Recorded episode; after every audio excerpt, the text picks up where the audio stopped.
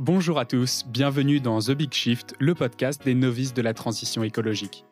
Ici, on reprend tous les sujets de zéro pour comprendre les enjeux principaux des prochaines années et déconstruire certaines idées reçues grâce aux interventions d'experts et d'entrepreneurs. Découvrez des initiatives, des innovations, des leviers à actionner au quotidien pour vous inspirer et améliorer votre impact personnel sur l'environnement. Abonnez-vous pour ne pas manquer les prochains épisodes et si vous êtes sympa, laissez-nous 5 étoiles sur Apple Podcast, ça nous aide beaucoup. The Big Shift est produit par Echoes Studio.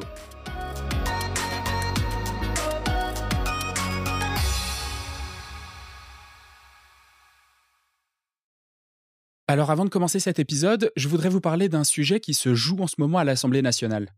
La loi climat et résilience, en cours de débat, identifie des actions à mettre en place pour respecter les engagements et les propositions des dernières COP et de la Convention citoyenne pour le climat. Sauf que, malgré les demandes, il n'est mention nulle part dans les textes d'une méthode de calcul globale de référence qui permette de valider que ce qu'on met en place est bénéfique. Incroyable, non? Donc chacun peut continuer d'utiliser sa méthode faite maison. Et les recettes maison s'amènent direct au greenwashing.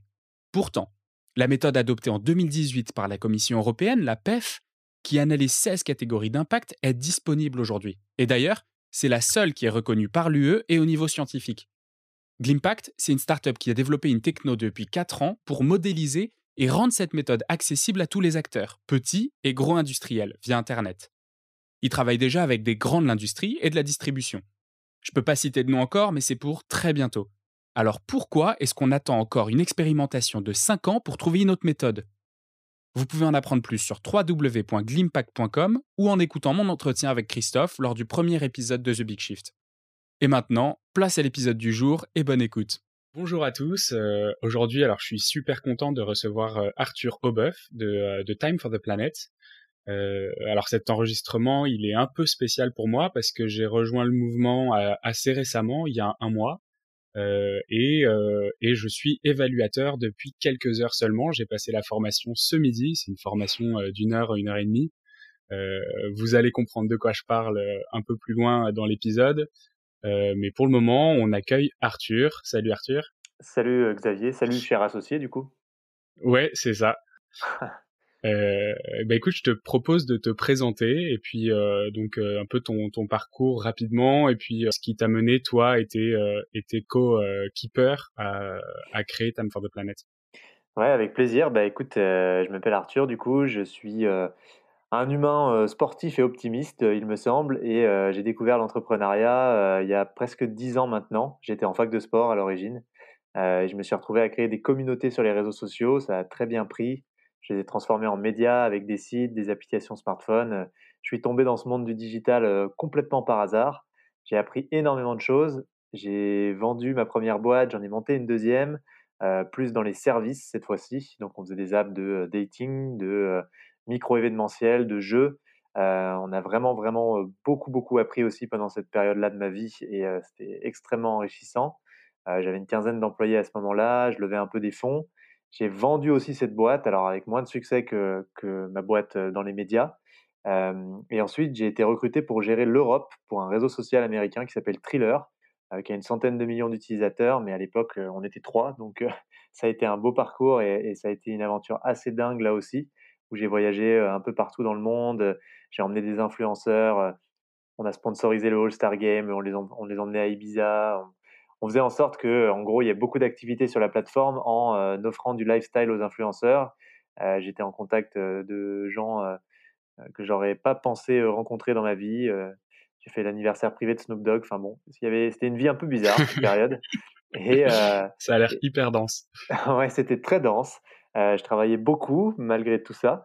et en fait, début 2019, j'ai eu une grosse prise de conscience quand j'ai décidé de. Enfin, Thriller m'a proposé en fait une énorme, un énorme package d'actions avec, avec un beau salaire. et j'ai refusé de manière mécanique et reptilienne parce que en fait, je sentais que j'étais plus aligné avec moi-même, avec mon ADN. je suis un mec qui vient d'un village de 200 habitants dans la montagne entre Genève et Lyon. donc l'anniversaire privé de Snoop Dogg, c'était, ça commençait à s'éloigner un peu de, de moi et j'avais un gros besoin de revenir à, des choses qui faisaient sens pour moi. J'avais pris entre-temps conscience de l'ampleur de l'urgence climatique en lisant les rapports du GIEC, en assistant à beaucoup de conférences et, et en fait, je pouvais plus faire un truc qui faisait pas sens.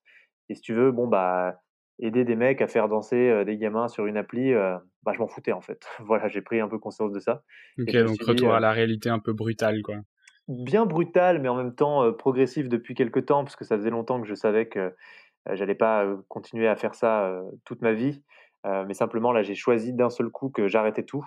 Donc j'ai arrêté, j'ai réfléchi un peu à ce que je voulais faire et je suis parti avec une idée simple en tête qui est que j'aime entreprendre, j'aime l'entrepreneuriat. Je pense qu'on a des outils incroyables à notre disposition aujourd'hui pour relever des challenges.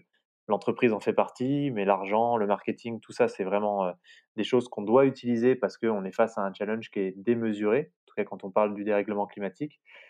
mais j'avais cette conviction qu'on pouvait les utiliser autrement pour faire en sorte que l'entreprise soit la solution et pas le problème, comme on l'entend beaucoup en ce moment. Et c'est comme ça mmh que j'ai rencontré les cofondateurs, enfin mes cofondateurs aujourd'hui, qui partageaient cette idée et qui partageaient un peu cette, cette espèce de réveil, cette espèce de prise de conscience. On a toujours su qu'il y avait un problème avec le dérèglement climatique, mais on n'avait pas vraiment conscience du fait qu'on est vraiment la dernière génération à pouvoir agir et que c'est maintenant ou jamais. Et en fait, en partageant cette vision de l'entreprise au service de l'urgence climatique, on a, on a créé Time. Ok, super intéressant. Euh, effectivement, ouais, tu, tu, parlais de réveil. On a, euh, on a ces infos le, euh, pour un réveil citoyen euh, sur le changement climatique. C'est, euh, c'est vraiment un peu ce, ce, mot qui revient souvent. Mmh et, et, aussi, c'est, c'est cette réalisation que bah, on peut faire quelque chose à notre échelle. Et c'est ce que vous proposez avec avec Time for the Planet, c'est que chaque citoyen, en fait, est capable à son échelle d'apporter sa pierre à l'édifice, quoi. Ouais, en fait, si tu veux, nous, quand on a commencé à réfléchir à la question, on s'est demandé, en tant que simple citoyen, ce qu'on pouvait faire. Et en gros, une fois que tu as pissé sous la douche et acheté une trottinette, tu regardes un peu l'ampleur des catastrophes et tu te dis, ouais, je suis pas 100% convaincu là de mon impact. Et bien sûr que changer notre quotidien, c'est nécessaire et, et surtout qu'il faut mettre en place tous ces petits gestes, tu vois. Enfin, on a tous arrêté de prendre l'avion, de manger de la viande, d'acheter des conneries sur Wish, mais en fait, on sent qu'il faut faire plus. Et quand tu n'es pas milliardaire ou président de la République, ben, tu ne vois pas comment tu peux faire plus. Et en fait, nous, c'est cette frustration de ne pas avoir d'outils, de ne pas avoir d'armes en tant que citoyen pour lutter à très grande échelle contre le dérèglement climatique, euh, qui a fait qu'on s'est dit, mais il faut qu'on crée un truc dont chacun puisse s'emparer avec ses moyens à lui, avec son temps à lui, avec son énergie à lui, et que chacun à son échelle puisse lutter euh, de manière globale contre le dérèglement climatique. Et c'était mmh. ça vraiment la genèse de, l'idée de Time. D'accord, ok. Et c'est à, ce moment-là que vous vous êtes dit, on peut monter un mouvement planétaire qui va réunir une communauté de, alors aujourd'hui on est 15 000, 16 000 associés, euh, mais qui euh, devrait en réunir des milliers, des, milliers en plus et peut-être des millions. Euh, mmh Comment vous avez, vous vous êtes dit dès le début, on va, on va créer un mouvement qui aura une ampleur de l'ordre du million de, de, de participants? Ouais, on s'est même dit plutôt 10 milliards. Non, non, en fait, on n'a pas du tout commencé comme ça. en fait, si tu veux, à la base, on s'est surtout regardé, nous, avec nos petits bras, et on s'est dit, donc là, on ambitionne de lever 1 milliard d'euros et de créer 100 boîtes, nous. ouais, bon, bah, il va peut-être falloir qu'on fasse appel à des, gens.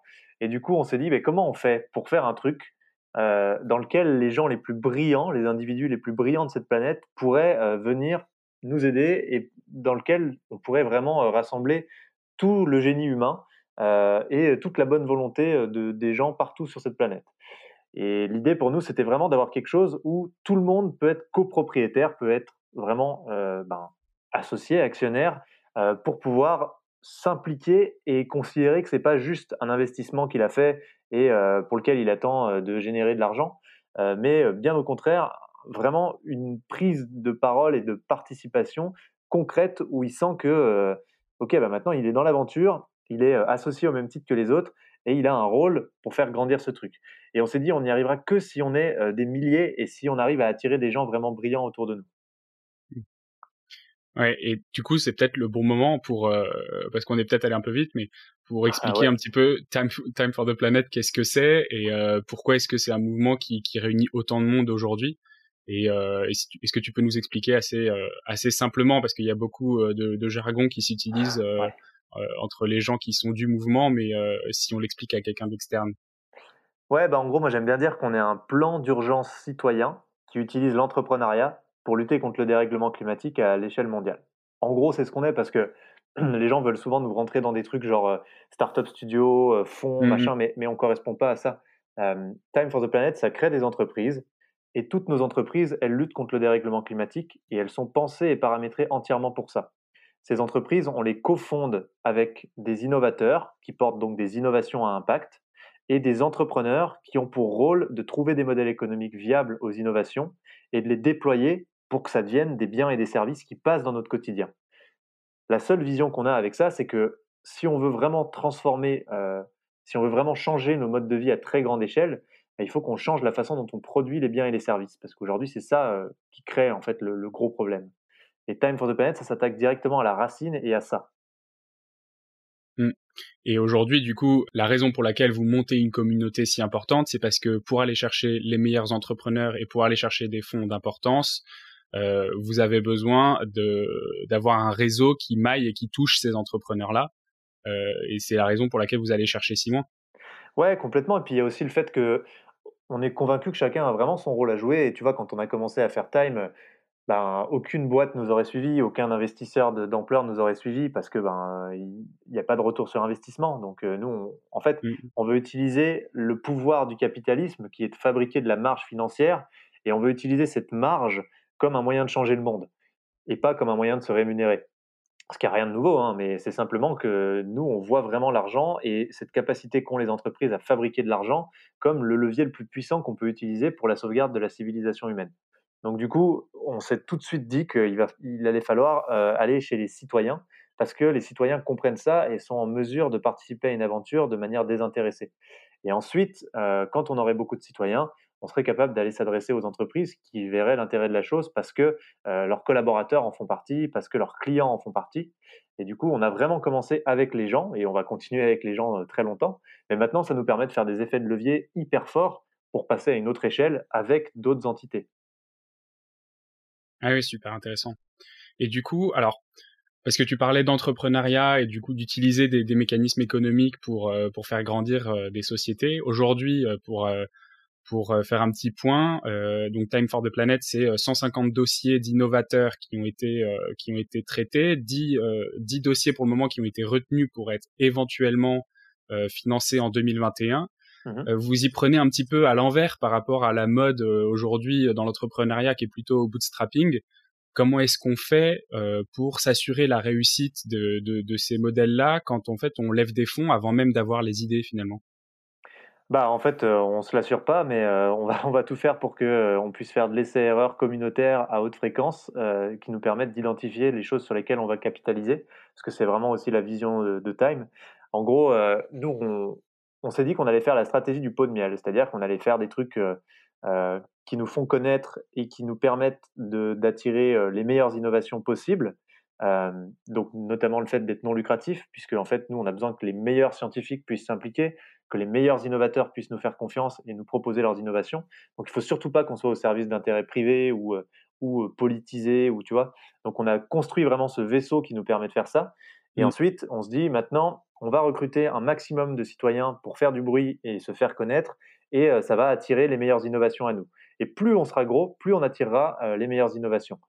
Maintenant, si demain on sent qu'il y a besoin de la faire autrement et qu'il il faut créer une communauté de chasseurs de tête qui vont euh, chercher des innovations partout, on le fera aussi, tu vois. On essaye juste de voir ce qui se passe et pour l'instant, depuis décembre où on a ouvert notre euh, appel à innovation, on a reçu 350 dossiers, on en a gardé 150 qu'on a fait euh, évaluer par les innovateurs, les évaluateurs, pardon. Mmh. Et du coup, on voit quand même qu'on a un top 10 qui est quand même correct. On va voir ce qui se passe au niveau du, du comité scientifique, mais pour l'instant, ce top 10, toutes les innovations qu'on a, elles ont le pouvoir de changer la donne à l'échelle mondiale si on applique l'open source notamment. Donc on est plutôt confiant et on pense que c'est une bonne stratégie de, de se dire qu'il faut qu'on soit très connu et qu'un maximum de citoyens deviennent des ambassadeurs et des associés de Time for the Planet pour qu'on puisse aller détecter les meilleures innovations et que ce sera toujours plus efficace que euh, tout le réseau d'analystes qu'on puisse euh, créer comme font les fonds euh, et qui va aller parcourir le monde dans tous les sens. Quoi. Oui, en fait, utiliser l'intelligence collective. Et du coup, euh, tu, tu, parlais là d'open source. Le, le, but du projet, c'est de, euh, c'est de répliquer, c'est ça? Ouais, bah, complètement pareil. On s'est demandé euh, comment on faisait pour gagner à tous les coups, en gros, parce que nous, on sait que quand tu crées des boîtes, tu as plein de chances d'échouer, pour plein de raisons. Et on se disait, mais ces innovations-là, si dans une période aussi critique, si on en prive l'humanité parce qu'on a échoué, bah, ça sera un gâchis énorme et une perte de temps dingue alors qu'on n'a vraiment pas de temps. Quoi. Et du coup, on s'est demandé comment on pouvait faire pour faire en sorte que même si nous, on échouait, bah, l'humanité puisse continuer d'avancer avec ces innovations et en bénéficie. Et pour nous, c'est le partage la réponse. C'est de faire en sorte que n'importe qui partout ailleurs sur la planète puisse s'emparer de ces innovations, les copier, les améliorer et les commercialiser. Donc vraiment les copier-coller gratuitement. Et c'est ça l'avantage de l'open source, c'est que tu peux créer des licences, des licences libres, qui font que tu distribues les licences à n'importe qui qui en fait la demande, sauf éventuellement euh, King Jong-un, si vraiment, euh, tu vois, si, on veut pousser la chose. Euh, et du coup, ces gens-là peuvent, sans aucune contrainte, dupliquer ton modèle économique et ton innovation n'importe où, là où ils sont. et en fait, le gros avantage de ça, c'est que tu as quand même deux obligations quand tu distribues une licence open source, en tout cas les nôtres. la première, c'est de repartager tes propres améliorations avec l'ensemble des possédants de la licence. Ce qui fait qu'en fait, on fait une R&D à très très grande échelle et qu'on va pouvoir atteindre la maturité des innovations, mais un million de fois plus vite que si on était solo. Et puis aussi euh, de repartager, donc l'obligation de repartager ton impact. Parce que nous, euh, on a envie vraiment de communiquer un impact dingue à nos associés. On a envie que les gens qui mettent un euro dans Time for the Planet, en termes d'impact, ça soit l'équivalent d'un mec qui a mis 10 euh, 000 euros dans un fonds, un fonds green, quoi, tu vois. Et ça, mmh. pour nous, l'open source, ça le permet parce que bah, ton euro, il a servi à financer une innovation qui voit le jour à un endroit, potentiellement ici chez nous en France avec Time for the Planet, ça peut être ailleurs d'ailleurs, mais cette innovation ensuite elle est démultipliée partout, donc ton impact fait la même chose. Et ça, on trouve que c'est vachement bien. Ouais, super intéressant. Alors j'ai plein de questions, je vais essayer, je vais essayer de les garder en tête pour pour après. mais du coup, un des premiers trucs que je me dis, c'est avec l'open source, puisqu'on essaye quand même de faire jouer l'économie, euh, Est-ce qu'on arrivera à monter euh, autant d'entreprises, à moins que ce soit des entreprises ultra locales, mais qui, arriveront à se démarquer sur, euh, sur ce marché et à prendre de l'ampleur quoi? Ouais, alors ça c'est un truc. L'open source, ça veut pas dire l'open bar, tu vois? Souvent on entend open source égale petit égale gratuit, et, en fait, je sais pas pourquoi on a ça en tête. Enfin, moi-même j'avais ça en tête avant de commencer Time. Mais quand tu vois, enfin le meilleur exemple, c'est par exemple Elon Musk qui s'est dit que ces superchargeurs qui lui avaient coûté la peau des fesses, euh, en fait, s'il était tout seul à les déployer, il allait jamais réussir à avoir un marché du véhicule électrique qui serait assez porteur pour atteindre les objectifs qui s'étaient fixés. Et du mmh. coup, le mec a décidé de mettre ses superchargeurs en open source pour que tous les constructeurs automobiles du monde équipent les routes avec et que le marché du véhicule électrique fasse x10 au lieu de faire x2. Ce qui semble être une très bonne stratégie puisqu'en fait, euh, ça marche. quoi. Et si tu veux, il y a plein, plein d'exemples comme ça en open source qui montrent que euh, bah, tu as un marché qui est beaucoup plus porteur quand tu partages que quand tu partages pas. Et typiquement, euh, le marché de l'open source, si tu regardes en ce moment, il a vraiment une énorme traction. Il est plus gros que le marché de l'IT en termes de croissance. Euh, parce que justement, il ouvre des gros marchés qui deviennent hyper porteurs et sur lesquels tout le monde a sa place beaucoup plus que si le marché était divisé par mille. Quoi. Donc pour nous, c'est une bonne stratégie, surtout euh, face euh, à la transformation radicale que vont subir l'ensemble de nos, modèles, de nos euh, sociétés de manière générale, euh, il y a vraiment des marchés énormes à faire naître. Oui, c'est vrai qu'on a, on a peut-être un peu ce biais de, de la culture de la protection intellectuelle euh, bah, liée aussi à, cette, à, notre système économique actuel aussi. Quoi. Ouais, mais tu vois, regarde, le, juste pour te prendre un exemple de à quel point ça peut être naze, en ce moment, il y a Microsoft qui a posé un brevet justement sur une technologie qui permet de stocker la donnée informatique dans de l'ADN de synthèse. Et cette innovation, elle est assez connue. Hein. Ça fait quelque temps qu'il mmh. y, y, a des preuves que ça peut fonctionner. C'est pas au stade maximal, mais en revanche, les mecs galèrent comme des oufs tout seuls dans leur labo Microsoft. Sauf que ça, ça permettrait de stocker l'ensemble de la data mondiale dans un coffre de voiture. Donc, autant dire qu'en termes d'économie de, de, consommation d'énergie, c'est juste faramineux.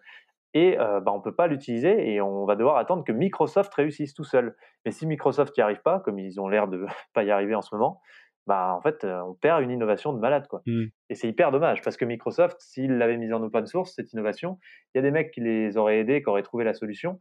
Effectivement, ils auraient pris une part du marché, mais le marché serait viable et ça fait longtemps qu'ils commercialiseraient la solution. Oui, c'est vrai. Et puis moi, je repense aussi à pas mal d'outils, d'outils Google qu'on peut qu'on peut répliquer, réutiliser, des petites API qu'on peut qu'on peut redévelopper et qui effectivement euh, ne, euh, ne sature pas du tout les marchés. Quoi. Bah, le meilleur exemple, ça reste Linux. Hein. Les mecs, euh, en gros, Linux, tout le monde dit que c'est un fail, mais en fait, lui, son objectif, c'était qu'il y ait un, ordinateur sur n'importe quel bureau au monde. Et en fait, Apple est devenu Apple grâce à Linux. Ça, les gens savent pas, mais c'est grâce à l'open source de Linux que Apple est Apple. Et Apple a fini par mettre un, un ordinateur sur les bureaux de tout le monde. Donc Linux dit qu'il a gagné. Bah ouais, il a gagné, c'est vrai, par rapport à son objectif. Mmh, mmh. Là, c'est un peu différent parce que quand on se dit mettre un ordinateur sur chaque bureau, on voit le, gain financier qu'il y a derrière. Mais nous, quand on parle de euh, tabasser les gaz à effet de serre, mais créons nos concurrents, parce que si nos concurrents deviennent plus gros que nous, comme ça a été le cas avec Linux et Apple, bah on a gagné en fait, parce que ça veut dire que nos concurrents tabassent les gaz à effet de serre encore plus que nous. Comme c'est un sujet qui nous concerne tous, bah c'est cool. je t'avais déjà entendu dire tabasser les, gaz à effet de serre. Ouais, faut que j'arrête avec ça. Hein. non, non, mais euh, ça me plaît bien euh, cette histoire de combat. Euh, je voulais juste revenir sur une sur une autre question que j'avais euh, que j'avais en tête là euh, avec ce que tu disais tout à l'heure sur l'organisation un peu horizontale que, que, que vous utilisez chez Time for the Planet pour essayer d'aller toucher le maximum de gens. Est-ce que du coup tu penses que c'est possible de l'implémenter dans d'autres organisations ou dans d'autres entreprises comme comme vous le faites sur Time for the Planet ou est-ce que c'est vraiment ce sujet de la transition écologique, ce sujet majeur qui est suffisamment fédérateur pour pour que pour que cette communauté croisse parce que euh, alors euh, avec un petit peu de recul, euh, j'ai eu l'occasion du coup de, de découvrir le, le, fameux Discord sur lequel tous les utilisateurs peuvent parler. c'est ultra bien organisé. Il y a des rôles. Alors il y a tout un il y a tout un thème, un fil rouge autour de autour des planètes et de la galaxie. est-ce que est-ce que c'est la, la, seule façon de, de, fédérer les citoyens autour d'un thème et qui permettent d'avancer de façon horizontale? Ou est-ce que d'autres sociétés pourraient utiliser ce modèle-là? Bon, je pense que plein de sociétés peuvent utiliser ce modèle-là. Euh, après, nous, on, le construit au fur et à mesure et on le construit de manière collective encore. Donc, je pense qu'on avance assez vite pour découvrir ce qui marche, ce qui marche pas. On a fait pas mal d'essais-erreurs hein, pour ça. Euh, mais là, aujourd'hui, ça marche très bien. Et tu vois, il y a des boîtes qui vont investir dans Time euh, et ça fait partie des choses qu'elles ont envie d'avoir, en fait. Elles veulent implémenter une galaxie de l'action, entre guillemets, chez elles. Après, moi, je pense qu'il y a quand même un fil rouge, c'est le sens. Et je pense que c'est ça qui motive vraiment les gens. Mais je pense qu'une grosse boîte euh, qui justement a beaucoup de salariés qui ne trouvent pas assez de sens dans leur quotidien ou dans la mission qu'ils vont être en train de mener euh, pour cette boîte, euh, a tout intérêt à justement créer des nouvelles façons de générer du sens et de générer des belles missions avec ce genre d'organisation. Donc nous, on est plutôt, on est plutôt convaincus que c'est un truc qui devrait pouvoir fonctionner ailleurs. Maintenant, on va attendre de voir ce que ça donne chez d'autres. Mmh.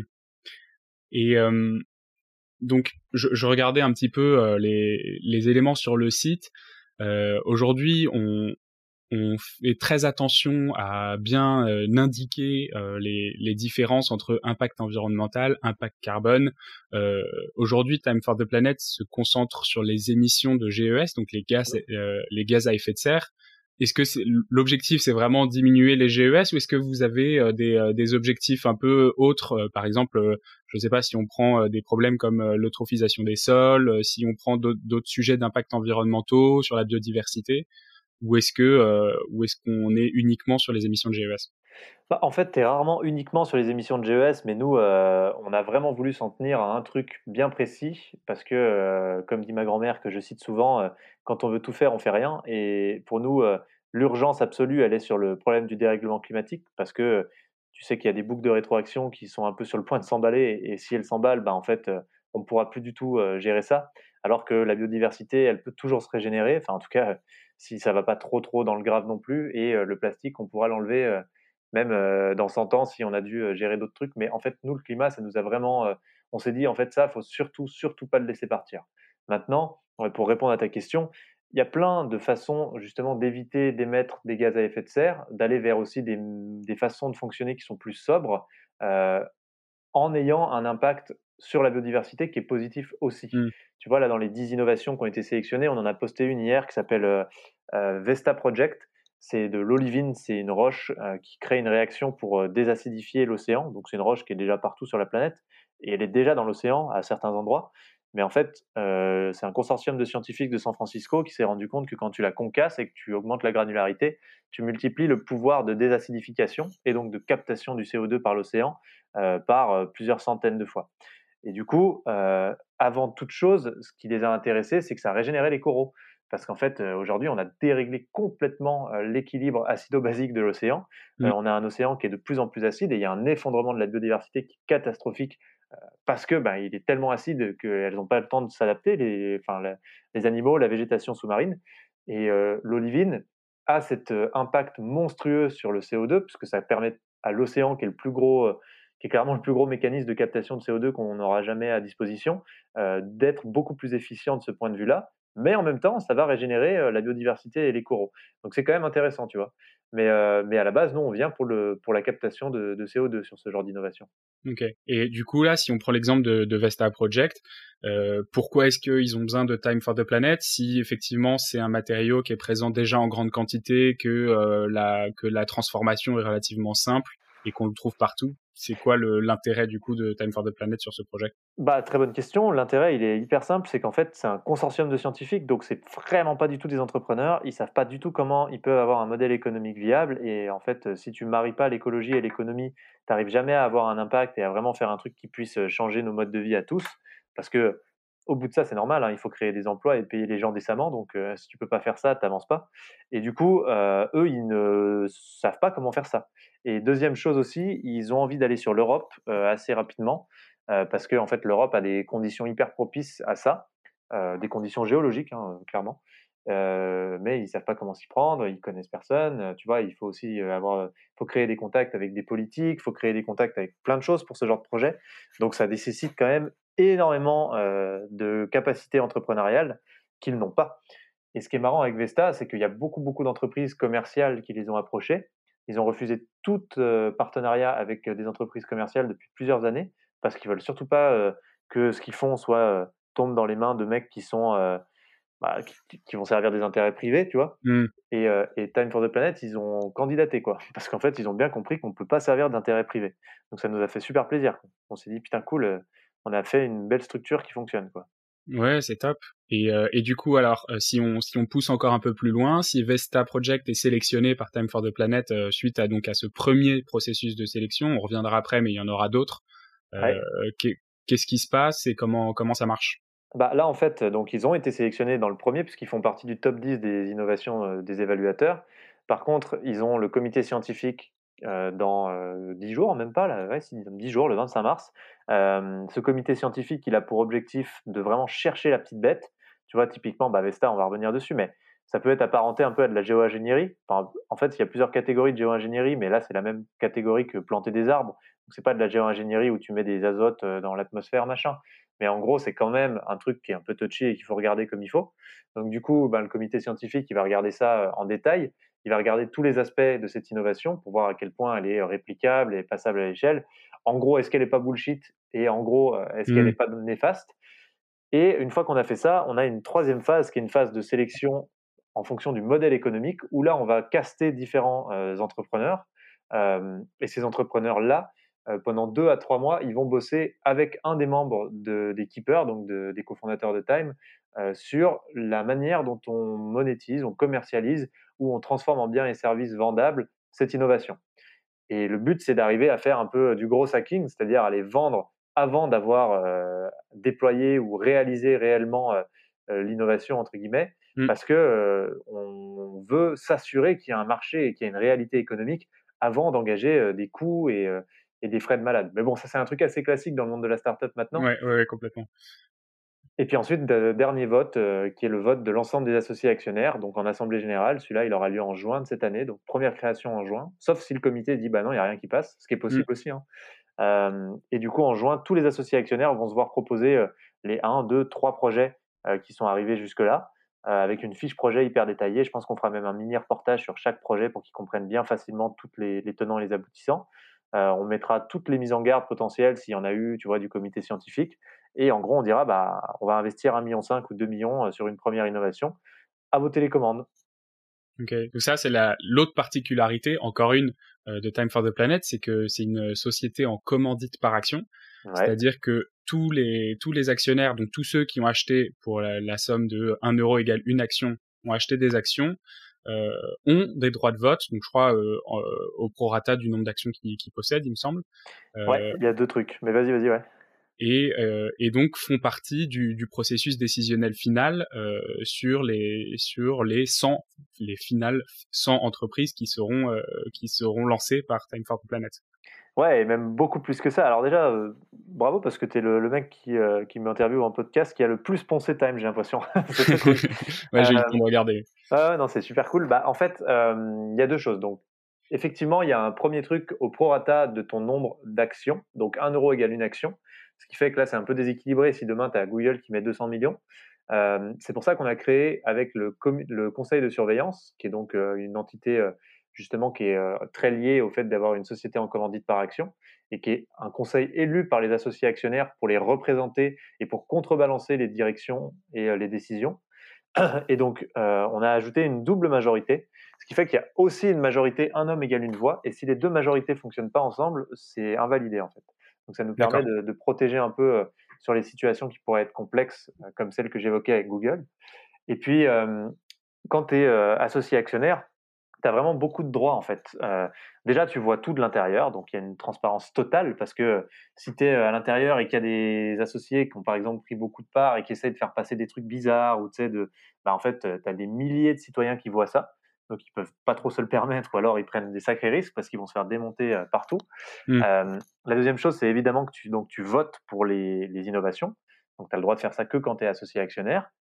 La troisième chose, c'est que tu votes pour toutes les décisions euh, importantes, puisque tu es aux assemblées générales, tu es actionnaire.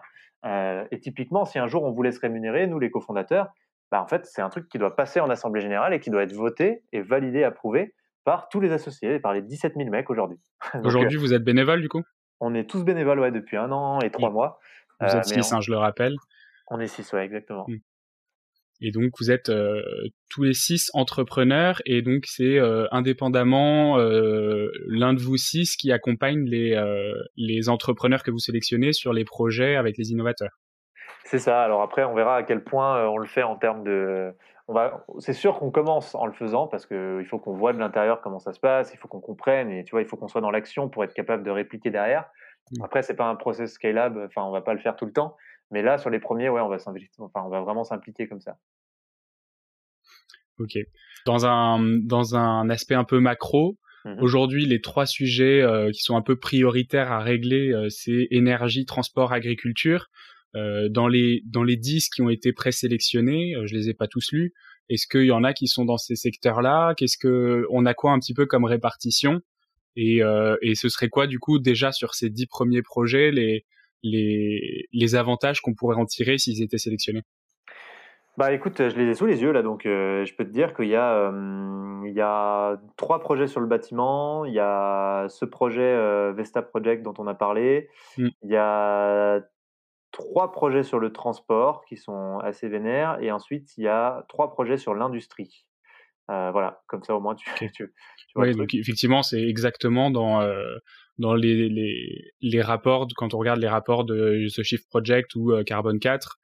effectivement, l'industrie c'est 20 ou 25 des émissions, le transport c'est 20 ou 25 et, euh, et globalement euh, la, la, création d'énergie c'est euh, c'est 25 à 30 quoi et quand on dit énergie en fait c'est l'utilisation des machines pour, toutes ces, pour tous ces secteurs confondus quoi. ouais il y a aussi l'agriculture et les forêts qui est quand même un gros morceau et, et qui est important. Si tu devais expliquer le, le problème des, des, gaz à effet de serre à un novice, parce qu'on est sur un podcast qui, qui s'adresse à un public large euh, pour essayer de comprendre un peu les défis du, du changement climatique. Euh, ce serait ce serait quoi en quelques mots euh, ton explication là-dessus? Bah, c'est hyper simple en fait. Euh, on a des rayons du soleil qui viennent sur notre planète, qui viennent taper sur la planète Terre. Ces rayons repartent normalement dans l'espace et donc ne réchauffent pas la planète. Sauf que on a des gaz à effet de serre qui sont donc ce fameux CO2, mais il y en a plein d'autres, le méthane, etc qui sont essentiels, hein, parce que s'ils n'étaient pas là, il ferait moins 30 ou moins 50, je ne sais plus, sur la planète Terre. Donc euh, on en a besoin, mais on en a besoin dans une certaine quantité. Et là, on a tellement mis notamment de CO2 dans l'atmosphère depuis la révolution industrielle euh, que l'effet de serre s'est amplifié. Donc l'effet de serre emprisonne comme une serre les rayons du soleil et fait qu'au lieu de repartir dans l'espace, ben, ils repartent à nouveau vers le sol et donc ils viennent réchauffer la planète. Et là, le truc, c'est que ça, c'est un petit souci parce qu'on augmente la température, mais le vrai souci, c'est que c'est en train de déclencher des boucles de rétroaction qui, elles, euh, risquent de créer un emballement inarrêtable, c'est ce qu'on disait au, début, et typiquement, le meilleur exemple, c'est celle du méthane qu'on entend souvent avec le permafrost. Ou pergélisol si on veut être un bon français. Euh, et le permafrost, ça représente 20% des terres du monde, c'est des terres gelées qui ne, dégèlent jamais, qui n'ont jamais dégelé depuis qu'on est là d'ailleurs, l'humanité. Et euh, ces terres renferment du méthane, qui est un gaz à effet de serre 27 fois plus puissant que le CO2.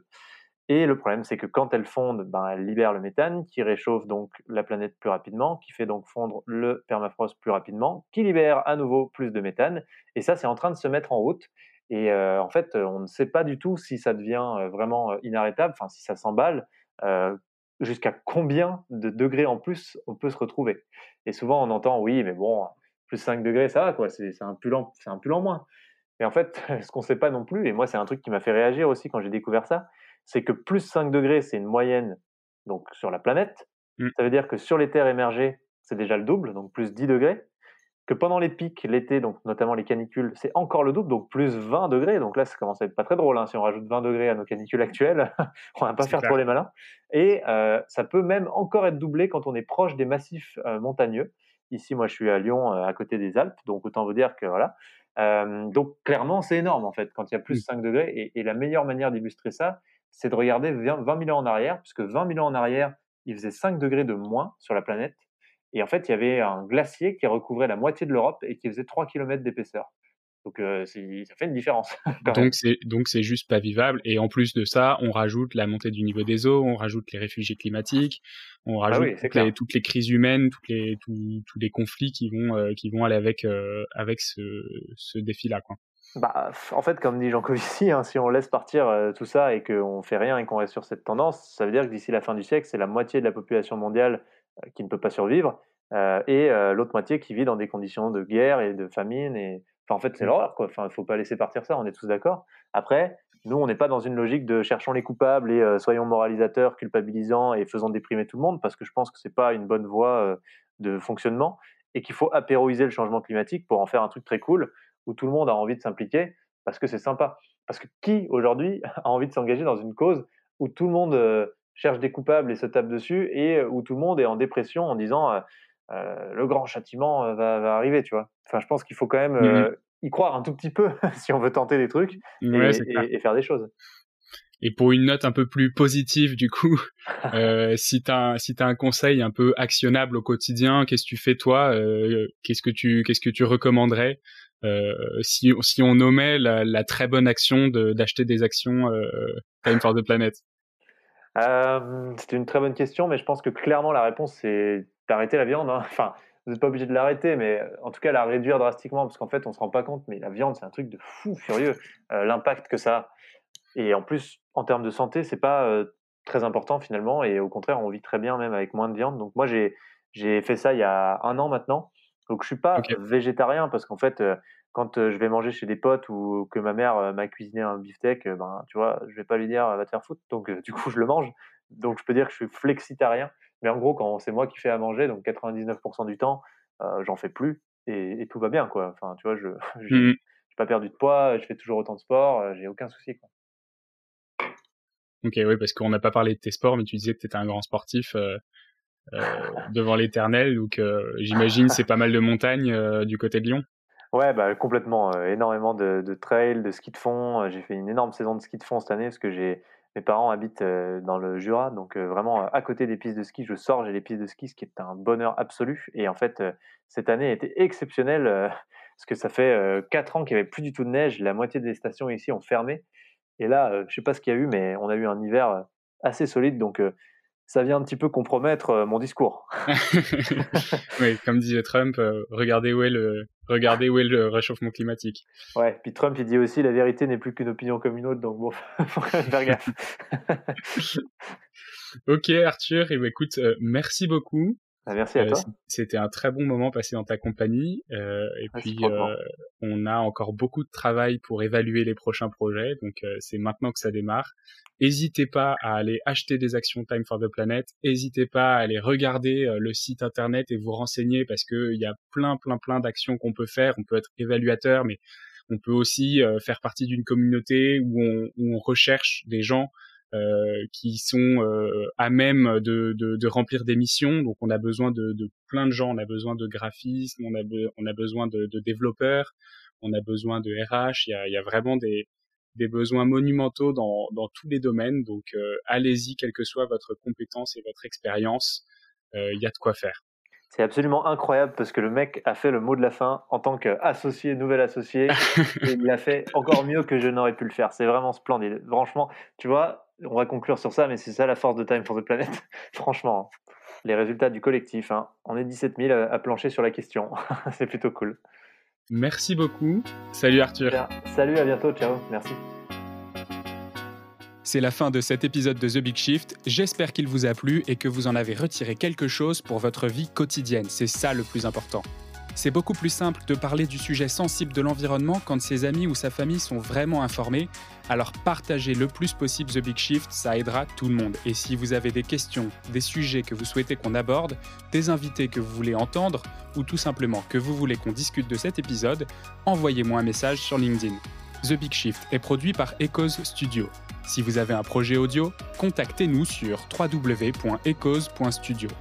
Merci d'avoir écouté jusqu'au bout. Je vous retrouve très bientôt pour un nouvel épisode.